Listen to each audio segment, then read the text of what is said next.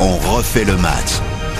Salut, c'est Christophe Paco. C'est comme nous. Vous aimez le ballon rond, le football. Si on a encore envie de parler de, bah, des Bleus, je sais pas, par exemple de l'équipe de France après cette triste sortie de juin avec ces deux défaites, évidemment, et ces deux matchs nuls. Ce podcast est fait pour vous. On refait le match avec le directeur du football sur Artel, la radio. C'est Philippe Sanfourche. Salut Philippe. Salut Christophe, salut à tous. Et le Master of Ceremony, le MC des ondes, Eric Silvestro. Salut à toi. Salut à tous. Les Bleus, pas génial. À quel point faut-il s'inquiéter pour notre équipe de France? On refait le match. Le podcast. Bon, en clair, c'est pas sérieux. La fatigue, quand tu vois Modric, on n'en parle plus sur le match France-Croatie. C'est quoi C'est de la lassitude, Philippe, que tu as ressenti en suivant les quatre rencontres, toi, in situ sur le terrain hein? Oui, alors le- l'exemple Modric, euh, on est d'accord, il a fait un match exceptionnel euh, à l'âge qu'il a, avec une saison aussi euh, remplie. On est d'accord, mais c'est l'exemple qui démontre l'inverse que pour 99% des, des joueurs. Et puis la, la densité d'internationaux dans les grands clubs dans la sélection croate n'est pas aussi forte que- qu'en France. On cite Modric, on peut citer euh, euh, Kovacic, Brozovic, mais après on, on redescend tout, tout gentiment. Alors qu'en équipe de France, quasiment 23 joueurs ont fait 55 matchs. Donc les Anglais n'ont pas gagné un match, les Allemands n'ont pas gagné un match. C'est compliqué. La, la principale explication, pas excuse, mais la principale explication, elle reste bien quand même le problème physique. Et tu mets trois buts quand même. Seulement trois buts, quoi, sur ces quatre matchs. C'est fou. Juste par rapport à Modric, la différence avec les autres, c'est que c'est un ballon d'or et que c'est un très grand joueur. Ah, ça y est, Voilà. ça commence. Mais non, mais il y a, y a- Alors, mais y a pas de Benzema, ça sera un ballon d'or au rabais Eh Si ben, Ben- Benzema, hormis peut-être ce dernier match, a quand même fait plutôt jusqu'au bout une saison correcte. Mbappé, malgré ses petits soucis, a quand même celui qui a été un petit peu au-dessus des autres. Et en fait, tu regardes, ceux qui ont le moins déçu, ce sont les plus forts. Parce que les plus forts, ils sont plus forts. Pourquoi? Parce qu'ils déçoivent moins souvent que vas-y, les alors, autres. Et Modric, c'est le plus bel exemple de Mbappé ça. chez nous et Chouameni, qu'est-ce que tu veux me dire, là Mais non, je veux juste te dire que quand les très grands, ils sont au-dessus des autres, jusque dans l'attitude qu'ils ont dans les matchs où ils n'ont plus envie d'être. Voilà, c'est tout. Pourquoi, par exemple, Benzema, il y a notre podcast, vous verrez, où on, s'occupe du cas des champs, mais euh, pour en parler comme un tout petit peu, euh, pourquoi insister avec un Benzema? Pourquoi le faire jouer le premier match et le dernier match à la maison, tu vois, au Stade de France, par exemple, à fond Alors que ce garçon sort comme d'une saison, il vient juste d'arrêter avec la Ligue des Champions, c'est fou, non? Parce que la nécessité euh, d'optimiser les circuits de passe, de, de, de créer les, les connivences avec les joueurs, euh, elle est nécessaire. Ça fait pas si longtemps que ça euh, qu'on a retrouvé une animation offensive qui fonctionnait sur, euh, sur l'automne dernier. Euh, il nous aura pas échappé qu'Antoine Griezmann est au fond du seau. Donc, euh, Bah Alors tu le fais jouer donc déjà tu le fais jouer parce que profiter- c'est un match de préparation, la Croatie. Qu'est-ce que tu mets sur le banc? Jusqu'à un certain point. C'est-à-dire que quand un, un garçon est en difficulté au point où est Antoine Griezmann, il faut pas non plus euh, lui appuyer sur la tête quand il a déjà la tête dans le seau. Donc c'est avec parcimonie et c'est, euh, on a bien vu que son entrée, il a encore une énorme occasion qui rate. euh, il est en train de s'enfoncer en ce moment. Donc c'était pas pas, forcément la, la meilleure des solutions. Bah, mais Tu le prends pas, tu prends Dembélé. hein. Benzema Mmh. et Kylian Mbappé, justement, quand rien ne va, ça reste quand même des digues. Bah, C'est-à-dire que sans ces, jou- sans ces joueurs-là, tu, tu descends encore plus bas en Bah, termes Comme de tu l'as vu en Autriche, oui. Il y a un détail qui ne nous a pas échappé.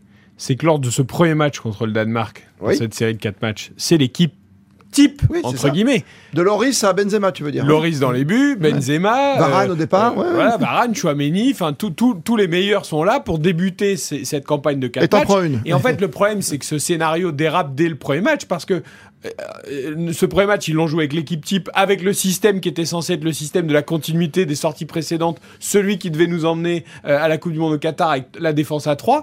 Et donc, en fait, c'est le problème, c'est que ce scénario qui dérape au premier match fait que derrière, tout s'enchaîne mal. Si, le premier match se passe bien et qu'il y Ah. a une victoire, on n'est pas là à se poser les mêmes questions. Donc, en fait, le problème, c'est que tout a dérapé dès le premier match. Donc, Ensuite, tu peux défaite, pas oui. faire enchaîner à tout le monde parce qu'on est en fin de saison et qu'il y a la fatigue. Le système a pas rassuré, on n'a pas les joueurs pour, donc on change un peu dans l'affolement général. Et derrière, ça s'enclenche mal. Et pourquoi on remet Benzema au dernier match? Ben Parce que le problème, c'est qu'il y a eu toujours pas de victoire dans les trois premiers et qu'à un moment, même si on dit on prépare la Coupe du Monde et la Ligue des Nations, c'est pas important, ça affiche mal de ne pas gagner un seul match en quatre Oui, matchs. Et donc on réessaye en remettant et Mbappé qui était peut-être encore un peu juste et Benzema qui était aussi cramé pour essayer de sauver les meubles au dernier match. Et ben ça ne marche pas non plus. Ça veut dire qu'on joue à la maison et qu'il fallait satisfaire le, le public du Stade de France. Mais aussi. l'inquiétude, puisqu'on parle des inquiétudes, c'est que euh, on était tous d'accord pour dire que ce système euh, à trois défenseurs, quand euh, il y a les titulaires et que euh, même s'il restait des, des, des imperfections, globalement, on sentait naître quelque chose qui pouvait être un renouveau de, ce- de cette équipe de France. Là, l'enseignement collectif principal de ce rassemblement, c'est qu'il n'y a pas de plan B. C'est que si tu as un ou deux éléments moteur majeur, et là c'est la colonne vertébrale, puisque tu perds Varane, t'avais déjà pas Pogba, Kanté se blesse quasiment dès le début, et Griezmann est dans le sac. Donc tu te retrouves avec une équipe, si tu mets les remplaçants, même si tu as construit ta liste pour faire euh, une défense à 3, eh ben, tu ne la reconduis pas. Parce qu'en fait, c'est un système qui peut être très fort, mais qui est très exigeant et qui demande d'avoir les meilleurs J'entends bien. à leur poste. Donc et là, tu les avais pas. On revient à la question de départ, hein, le postulat. À quel point faut-il s'inquiéter pour les Bleus? Parce que ça, ça arrive quand même vite, cette Coupe du Monde. Parce qu'on rappelle qu'il y a deux matchs, même plus pour la Ligue des Nations. Ce sont vraiment deux matchs de préparation, là. hein. Les inquiétudes, on va l'avoir jusqu'en septembre-octobre. En fait, c'est aussi l'état de forme des cadres qui n'étaient pas là. Parce que sans Pogba, sans Kanté, ou avec un Kanté extrêmement Varane, diminué, euh, à fond, ouais. euh, Varane euh, souvent blessé, ça change quand même la donne. À un moment, quand tu enlèves tous tes cadres, les principaux à ton équipe, euh, bah forcément, ton équipe, elle descend de niveau. Donc déjà, il faudra s'interroger sur le niveau de Varane, de Kanté et de Pogba. Ce qui est quand même pas rien. Ça fait déjà trois joueurs Ouais. majeurs euh, du 11 de Il départ. suffit que tu un Benzema ou un Mbappé blessé, t'es pas bien. Je rejoins Philippe sur la constitution du groupe France. On part avec l'optique de faire jouer une défense à 3 et on- n'a plus du tout de vrais latéraux, hormis peut-être Dean qui peut jouer dans une défense à 4 à Mais gauche. Pavard qui Mais dans le centre. à droite, on a Koundé et Pavard qui sont ni un ni l'autre capables de jouer dans une défense à Et puis 4 t'as à le Père droite. Noël, le- tu vois, le Père Noël Alors, du Nord, pas- là, le petit Klaus. Oui, Klaus, qui lui n'a jamais joué à 4 et que Deschamps veut pas faire jouer à 4. Bon, alors dans ces cas-là, soit il faut repenser le, le- le groupe France, la liste France, pour pouvoir passer d'un système à l'autre ou revenir à 4, ou alors il faut s'en tenir à cette défense à 3, et dans ces cas-là, il faut adapter les joueurs euh, euh, qu'on prend. Donc les inquiétudes, elles sont là. L'état de forme des cadres et la constitution ça. du groupe par rapport au système. Tu, tu l'as vu que euh, sur le match euh, contre place. la Croatie euh, au Stade de France. Tu as bien vu, Eric, hein, comme Philippe, hein, quand vous commentiez, quoi. Tu changes à la mi-temps ton système, quoi. Tu, tu remets en question pendant les 90 minutes. Oui, et puis surtout après, tu, tu, tu restes avec celui-là et tu ne, et tu ne bouges plus. Mm. Euh, je crois qu'on n'aura pas le temps. Deux matchs ne seront pas euh, suffisants C'est ça le problème. pour trouver des joueurs qui apportent une alternative crédible aux titulaires dans euh, la défense à 3.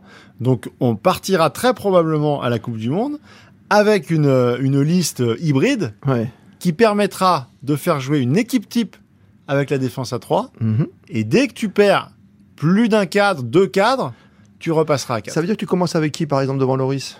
Tu mets Varane avec? Ah bah, si, tu- si tu as tout le monde, oui, c'est Ah oui. c'est Varane.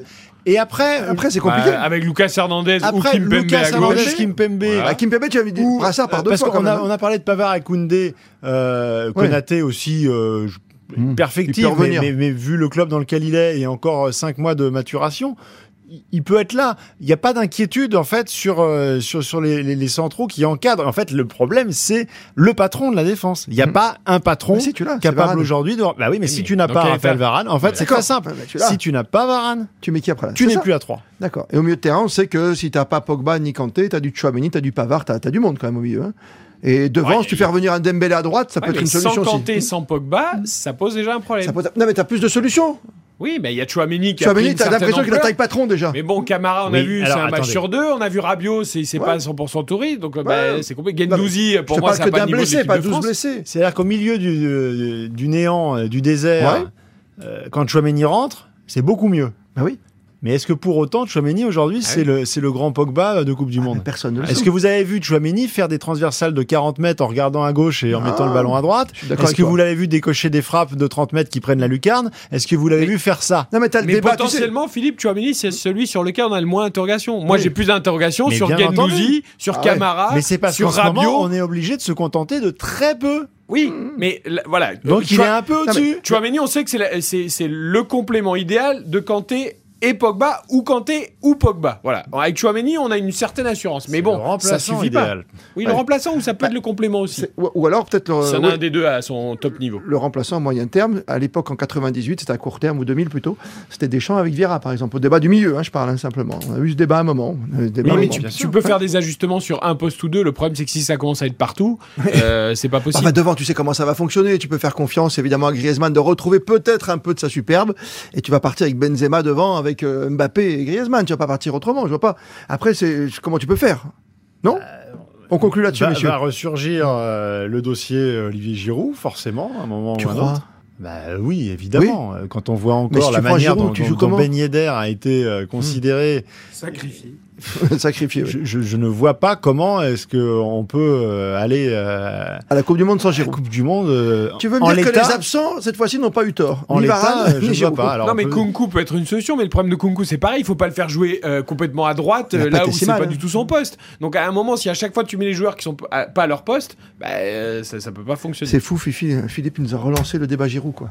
D'un coup d'un seul comme ça. Bah, Quel talent. C'est les résultats qui l'ont relancé. Bah, oui, je te dis, les absents ont pas toujours euh, tort. Toujours un coup d'avance. Un coup d'avance, toujours. Ça, c'est formidable. Philippe Sanfour, cher TL, est le Master of Ceremony, le prince de vos soirées, évidemment, sur la radio, comme quand il est en déplacement à l'étranger, justement. C'est Eric Silvestro. On fait le match. Podcast à retrouver quand vous le souhaitez, avec les archives concoctées avec euh, Christian Olivier, avec Grégory Fortune. Allez vous promener. Il y a plein de débats, même sur des champs.